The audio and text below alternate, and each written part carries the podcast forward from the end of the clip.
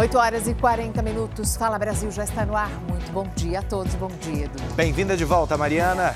Fala Brasil. A polícia recebeu a denúncia de que um homem estava prestes a ser executado. William Leite, aqui no Fala Brasil, tem os detalhes. William, bom dia. Bom dia para você, Edu. Bom dia a todos no Fala Brasil. Esse homem estava num cativeiro em poder do chamado Tribunal do Crime. Cinco pessoas foram presas, entre elas uma grávida que vigiava o homem rendido.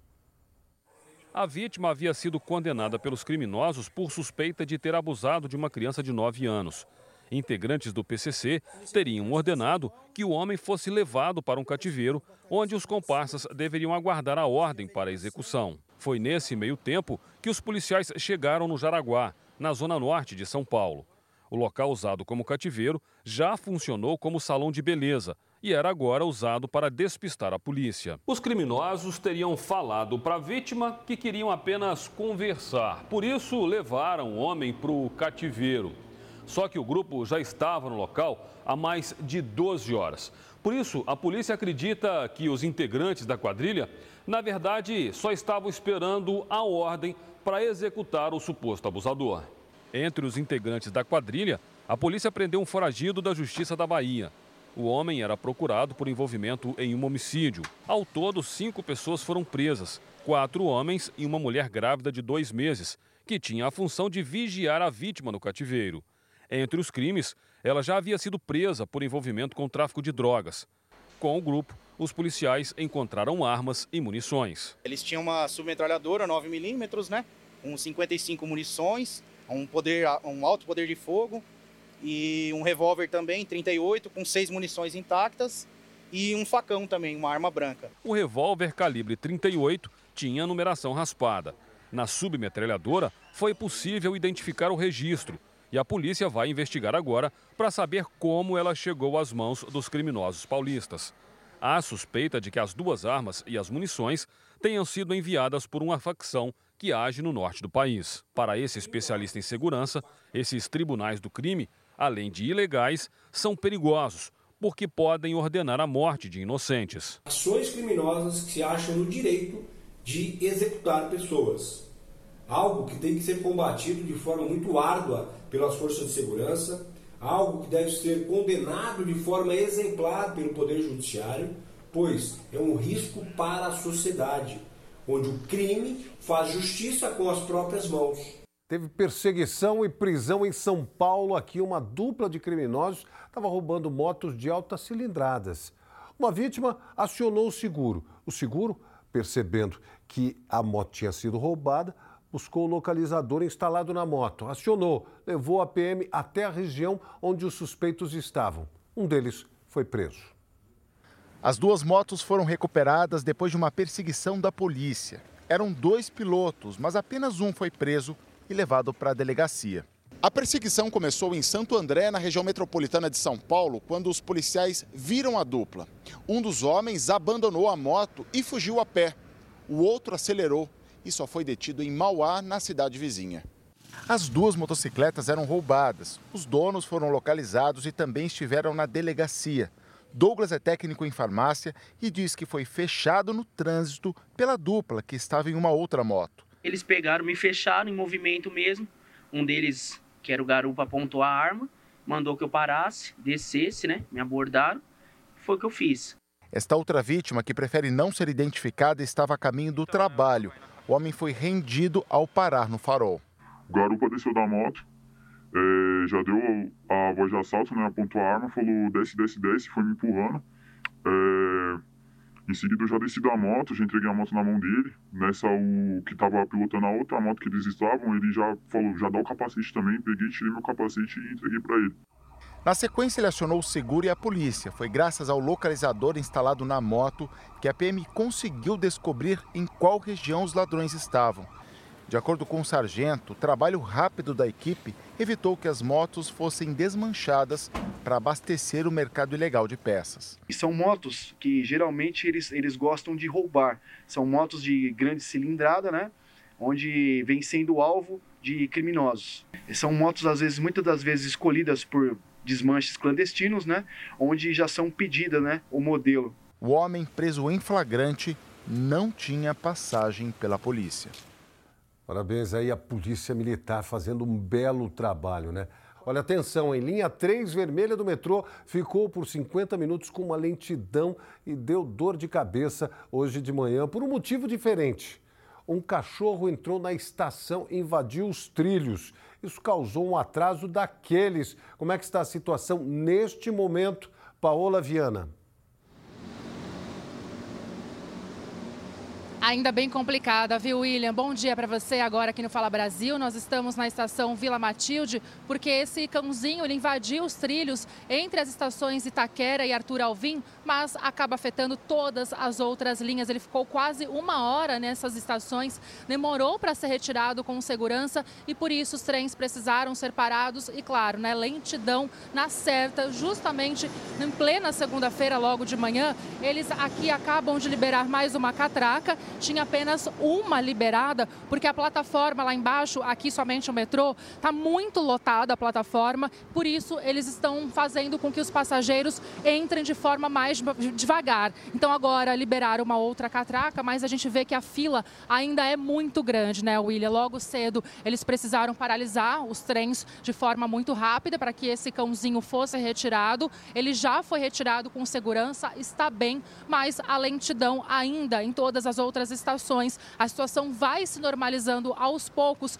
mas demora um pouco, né? Já que ficou muito tempo parado. Olha aqui, a fila, a gente não consegue ainda ver o final da fila, ela dá voltas e voltas. Muitas pessoas esperando aqui que não tem outra alternativa, né, William? Não tem outra eh, opção a não ser utilizar o metrô ou os trens. Muitas pessoas atravessam a cidade utilizando o transporte público e os carros por aplicativo agora acabam ficando um custo muito caro. Os ônibus também bem complicado por causa do trânsito. Então, o jeito, olha, é aguardar mesmo na fila para conseguir acessar essa estação que está bem complicada, como nós mostramos, assim como outras estações também da linha 3 vermelha, uma das mais movimentadas aqui da Zona Leste de São Paulo. É, a linha William. 3 vermelha bem movimentada. Obrigado, Paula Viana, pelas informações. Paulistano que sai de manhã e vai trabalhar enfrenta muita dificuldade. Vai se normalizando, sim, mas ainda há uma lentidão e uma demora maior do que o normal para que as pessoas consigam chegar ao trabalho nesta manhã, né?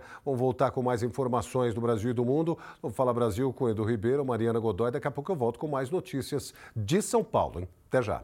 E uma briga de trânsito terminou com um dos motoristas atirando na direção de um outro carro que estava lotado em Minas Gerais. Uma menina de 9 anos morreu. Na porta do pronto-socorro infantil, parentes desesperados. O avô da criança parecia não acreditar que a neta de seis anos estava morta. Parece até agora, parece que é mentira, parece que eu estou sonhando. Melissa Maria estava neste carro com o pai, a avó e o irmão mais novo, quando foi baleada. O pai da menina contou para a polícia que seguia aqui pela BR-381 no sentido Belo Horizonte quando teria se envolvido numa discussão de trânsito por causa de uma fechada. O motorista do outro carro não gostou, teria ficado nervoso e fez gestos obscenos para ele. Em seguida, emparelhou com a picape da família. Foi neste momento que um dos ocupantes sacou uma arma e atirou. A avó da garota chegou a pedir para que o suspeito não fizesse isso. Montou a arma e ela pôs a mão e pediu para ele não atirar. Aí ele atirou. O disparo perfurou o vidro e atingiu Melissa, que estava no banco de trás. O pai, transtornado, dirigiu até uma avenida e pediu ajuda para uma equipe da Polícia Militar. Os PMs levaram a criança para o hospital, mas Melissa não resistiu. A família voltava de um passeio. O pai da menina tinha levado as crianças para conhecer uma casa que ele estava construindo na cidade de Igarapé. Os suspeitos fugiram logo depois. Tanto a PM quanto a Polícia Rodoviária Federal estão à procura dos criminosos. Até agora ninguém foi preso. A Melissa é um amor de criança. Como todas as crianças, tranquila alegre, satisfeito. Principalmente com nós em casa e com os pais também, amorosos demais com os pais. Seguinte, quem colou na grade não se arrependeu. O Campeonato Paulista começou com muitos gols. Bom, não teve tantos gols assim no jogo do Corinthians, mas ele começou com uma vitória aqui na tela da Record. Bruno Piscinato, muito bom dia. Bom dia, Mariana. Bom dia, Edu. Foi um uma vitória com jeito corintiano de ser. Teve Sofrida? sofrimento ali, a placar apertado, mas ganharam do Guarani com destaque para o gol do paraguaio Romero, que fez um golaço. O repórter Alexandre Oliveira vai trazer todos os detalhes dessa partida. Aqui na Neoquímica Arena, 42 mil corintianos empurraram a equipe para essa estreia do Campeonato Paulista contra o Guarani. O início do jogo foi de posse de bola do Corinthians e bolas aéreas para a área do Guarani, mas sem muitos sustos. Em compensação, quando o Guarani gostou do jogo, quem trabalhou foi Cássio mas talvez a bola aérea tenha ajudado o Corinthians. Numa jogada pela direita, cruzamento de Fagner e Romero bateu de voleio. Um golaço. Primeiro gol do Corinthians no Campeonato Paulista e o Romero chega a 30 gols na Arena Corintiana. Ele é o vice-artilheiro do estádio, só perde para Roger Guedes. No segundo tempo, o Guarani saiu um pouco mais para o jogo e assustou nessa cabeçada de Matheus Bueno no travessão. Romero com moral, deu um, dois chapeuzinhos e saiu aplaudido como craque do jogo. Corinthians venceu por 1 a 0 e na próxima rodada enfrenta o Ituano. O Palmeiras também estreou, mas não venceu. Já a portuguesa provou que é o time da virada. Vamos aos gols do domingo. Em São Bernardo, o Lucas Tocantins quase fez igual ao Romero. A diferença é que ele dominou a bola antes desse voleio cheio de estilo. No fim do jogo, o Kaique de pênalti fechou o placar. São Bernardo 2, Ituano 0.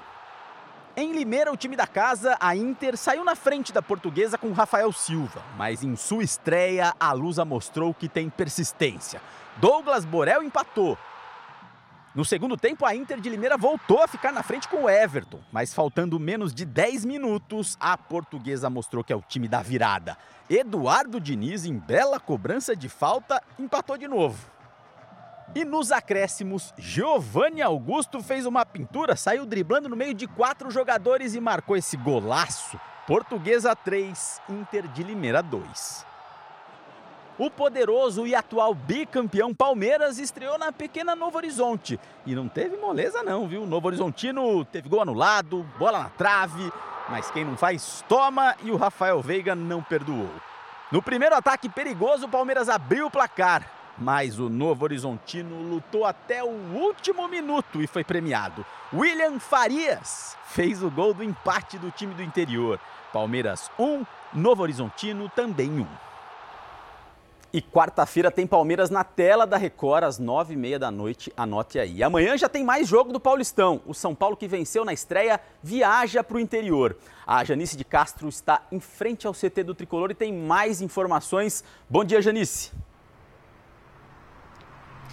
Bom dia, Bruno. Bom dia a todos. É, o Tricolor começou a temporada animado. 45.279 torcedores viram a vitória sobre o Santo André por 3 a 1 no Morumbi. Esse foi o maior, maior, público da história do São Paulo numa estreia de Paulistão. E logo no primeiro jogo, o técnico Thiago Carpini já mostrou um pouquinho da cara dele no time. Escalou uma formação ofensiva com quatro atacantes.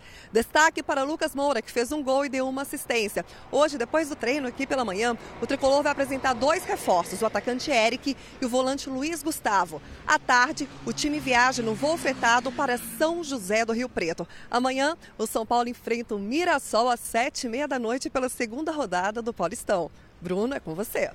Valeu, Janice. Olha, lembrando, viu, Palmeiras na tela da Record é na quarta-feira, às nove e meia da noite. Para ter mais informações do Paulistão, você acessa esse QR Code que vai aparecer no canto da sua tela, leva direto para o r7.com e lá você vai ter informações do esporte e do Paulistão, é claro. Eu sei que o Edu e a Mariana já marcaram nove e meia da noite. Quarta-feira, estamos juntos. Na grade? Na, rola na grade. Se não for, eu não vou. Bom jornal para vocês. Bora, obrigado, obrigado Bruno. Começam hoje as inscrições para o SISU, que abre as portas de 127 instituições públicas de ensino superior em todo o Brasil. As notas do Enem, você sabe, são usadas para essas inscrições. São oferecidas mais de 260 mil vagas. A inscrição é gratuita, tá bom? Pode ser feita pelo Portal Único de Acesso ao Ensino Superior, com login e senha lá da sua conta gov.br. Pela primeira vez, a inscrição vai ser feita apenas uma vez esse ano para vagas para o primeiro e para o segundo semestres dos cursos oferecidos. O prazo vai até a próxima quinta, dia 25, e os resultados da primeira chamada serão divulgados no dia 30 de janeiro. Olha, uma tentativa de furto a uma casa de luxo na zona sul de São Paulo terminou com a prisão e apreensão do grupo. Tentou invadir a mansão enquanto o dono viajava, mas a casa era monitorada. Ele recebeu a mensagem no celular e avisou a polícia. Era madrugada quando os criminosos tentaram entrar no imóvel. A região dos Jardins é cheia de casas de luxo que podem valer até 10 milhões de reais. E há muitas câmeras de monitoramento, tanto nas residências quanto nas ruas. Mas nem o sistema de vigilância foi o suficiente para inibir a ação dos ladrões que, por pouco, não conseguiram invadir uma das mansões para furtar. A empresa que faz o monitoramento das residências aqui da região foi alertada pelo próprio dono do imóvel que está viajando, mas que acompanhou pelo telefone celular a quadrilha tentando entrar no imóvel. Os funcionários da empresa acionaram a polícia. Quando os policiais chegaram aqui na região, parte da quadrilha estava tentando pular o muro. O interfone chegou a ser danificado pelos criminosos que até tentaram abrir o portão, mas não conseguiram. Uma mulher de 30 anos e o namorado dela de 19 já haviam entrado e estavam no quintal se preparando para arrombar as portas e invadir a casa. Com os dois, a polícia encontrou chaves de fenda, alicate e luvas para não deixar impressão digital. Com eles foram encontrados é, chaves de fenda, o qual eles utilizam para fazer forçar o portão, tanto portão externo quanto as portas da residência. E dentro do veículo também foi encontrado alguns pertences particulares, né? A gente acredita que seja é, dos proprietários do veículo. O casal contava com a ajuda de dois adolescentes de 15 anos. Um deles aguardava os comparsas dentro de um carro, que foi apreendido. A polícia já sabe que o veículo era roubado e que os criminosos haviam colocado placas adulteradas. Os adolescentes foram encaminhados para o Conselho Tutelar e serão entregues na Vara da Infância e Juventude. O casal maior de idade já respondia pelo mesmo crime de furto. Agora vai responder também por corrupção de menores, adulteração e receptação de veículo roubado e associação criminosa. E devem continuar presos por bastante tempo. Começamos a semana juntos com muitos assuntos, muita alegria e assim seguimos. Fala Brasil está terminando te desejando um ótimo dia. E você fica agora com Hoje em Dia na companhia inicial do Zucatelli. Oi, Zuca.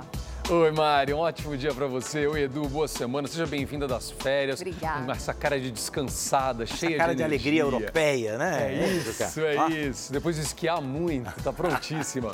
Um beijo para vocês, uma linda semana. Vamos com tudo.